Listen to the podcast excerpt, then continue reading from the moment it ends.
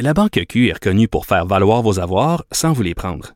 Mais quand vous pensez à votre premier compte bancaire, tu sais, dans le temps à l'école, vous faisiez vos dépôts avec vos scènes dans la petite enveloppe. Hmm, C'était bien beau. Mais avec le temps, à ce compte-là vous a coûté des milliers de dollars en frais, puis vous ne faites pas une scène d'intérêt.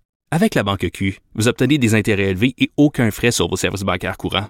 Autrement dit, ça fait pas mal plus de scènes dans votre enveloppe, ça.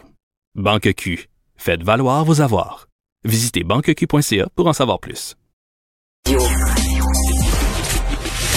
le commentaire de Emmanuel Latraverse. Des analyses politiques pas comme les autres.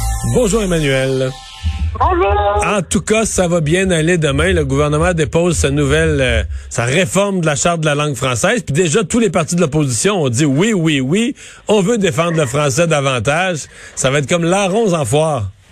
Ah oui, oui, moi je te dis, le 24 heures, puis c'est adapté.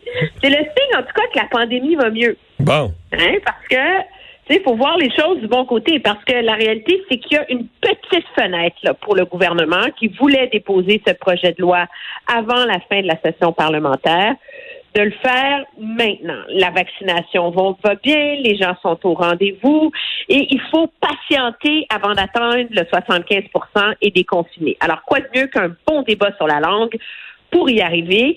Et euh, là, on va voir jusqu'où finalement est-ce que M. Jolin Barrette va avoir réussi à convaincre son gouvernement d'aller aussi loin que lui le voulait. Parce que ça a toujours été ça, hein, le début, de, depuis tout le, le, tout début de ce débat-là.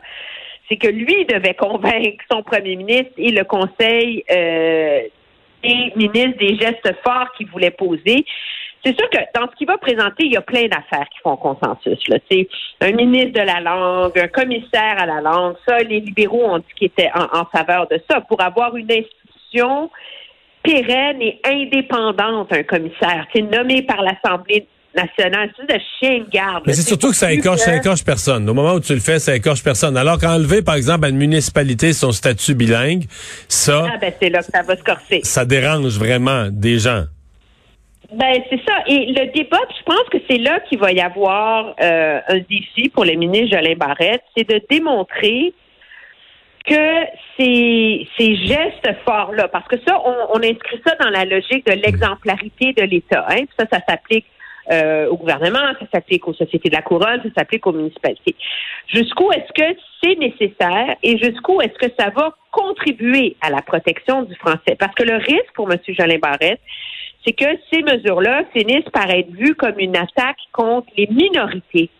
Parce que on l'oublie, mais les villes qui ont le statut bilingue, d'un, ça n'existe pas, le statut bilingue, mais ils ont comme le droit de se soustraire là, à certains articles. C'était à l'époque, en 1967, pour protéger et garantir les droits de la minorité anglophone historique de souche, là, si tu me permets.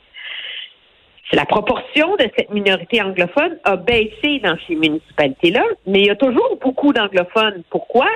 Parce qu'il y a beaucoup d'allophones qui sont venus s'installer et donc, est-ce qu'en s'attaquant au statut bilingue des municipalités, ça va être vu comme le fait de s'attaquer aux droits des minorités, des immigrants, des allophones?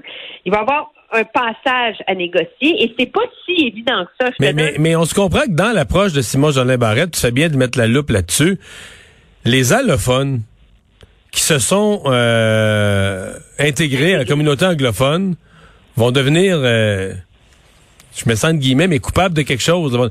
toute la politique va être faite pour protéger les droits de la minorité anglophone historique, les, les, vrais anglophones là, dont les parents étaient anglophones.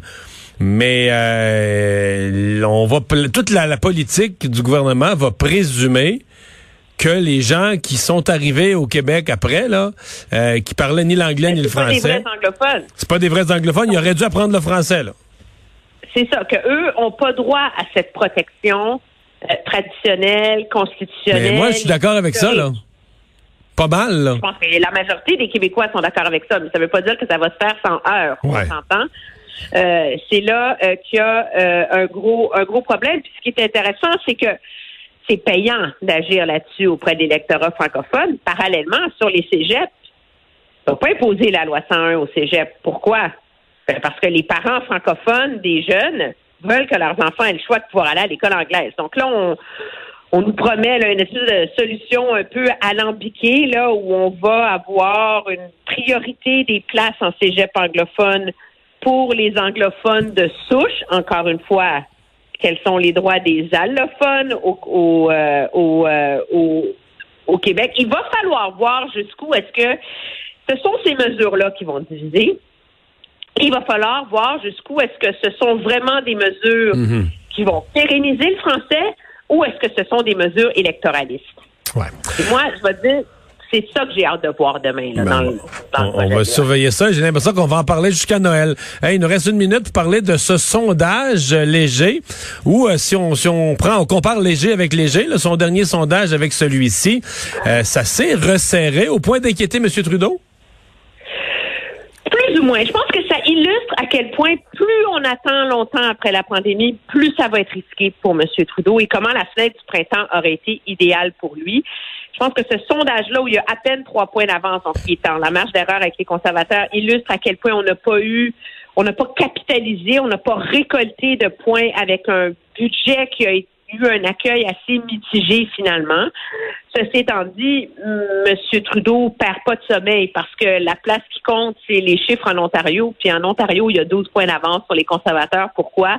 Parce qu'il s'enligne dans un scénario il va pouvoir faire exactement comme en 2019, faire campagne contre Doug Ford et profiter de l'impopularité de Doug Ford pour aller faire le plein d'appui. Doug Ford, c'est ça. Il, il a été populaire pendant quelques mois, euh, mais euh, pas au bon moment. Pas au bon moment. Pas, pas au bon moment pour les conservateurs. Au moment où il n'y a pas d'élection fédérale. Hey, merci, Emmanuel. La, Ouais. la troisième vague, puis cauchemar de réserver des vaccins, là, le monde ne sont pas trop de bonne humeur en ce moment. Merci, Emmanuel. À demain. Au revoir.